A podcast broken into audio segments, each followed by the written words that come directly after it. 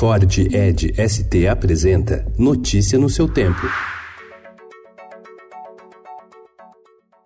Olá, sejam bem-vindos. Hoje é terça-feira, dia 22 de outubro de 2019. Eu sou Adriana Simino, ao meu lado, Alessandra Romano. E estes são os principais destaques do jornal Estado de São Paulo.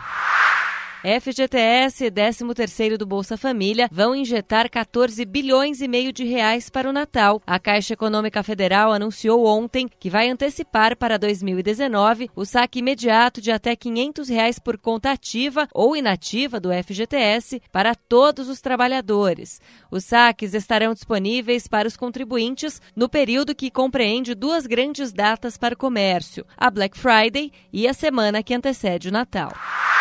Justiça de Pernambuco e Alagoas deu liminares exigindo que a União e Ibama contenham o avanço da mancha de óleo que atinge o Nordeste e em 24 horas sejam instaladas barreiras de proteção a ecossistemas mais sensíveis. Segundo o presidente em exercício, Hamilton Mourão, cerca de 4 a 5 mil homens da Infantaria Motorizada do Exército foram colocados à disposição para ajudar na limpeza.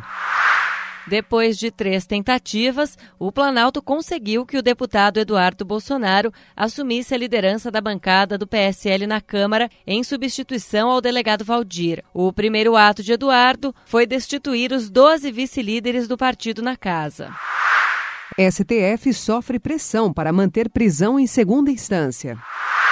Milhares de pessoas foram às ruas de Santiago ontem, no terceiro dia de protestos após o governo chileno ter declarado aumento na tarifa do transporte público. O número de mortos no país subiu para 11. Na noite de domingo, o presidente Sebastião Pinheira disse que o Chile está em guerra contra um inimigo poderoso. A apuração na Bolívia é retomada e aponta a vitória de Evo Morales.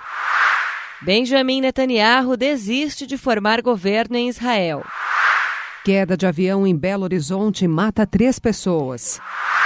Homenagem a Messi. Cirque de Soleil retrata a história do argentino.